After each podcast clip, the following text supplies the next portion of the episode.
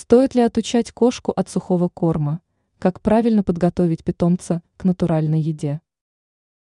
Сухие и консервированные питательные комплексы для кошек, конечно, значительно облегчают жизнь хозяевам. Однако возможны случаи, когда привычные для вашей кошки корма могут просто снять с производства или перестать завозить в страну. В этом случае питомец некоторое время будет испытывать стресс, поскольку кошки предпочитают постоянство в своем рационе. Здесь мы подходим к первому основному тезису. Нельзя кошке давать в пищу только сухой корм, регулярно нужно баловать питомца натуральной пищей.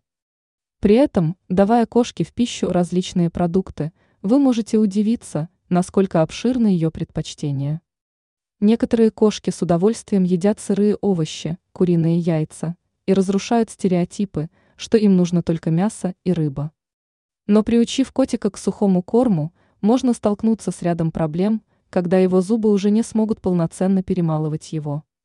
Как вариант, корм можно размачивать в воде, или же детально изучить состав корма и предлагать кошке основные ингредиенты, из которого он сделан. Плюс ко всему, в кормах очень много вкусовых и ароматических добавок, которые кошке приятны, и первое время натуральную пищу она будет воспринимать негативно. Но со временем пищевые предпочтения питомца изменятся, и вы сможете кормить его натуральной пищей.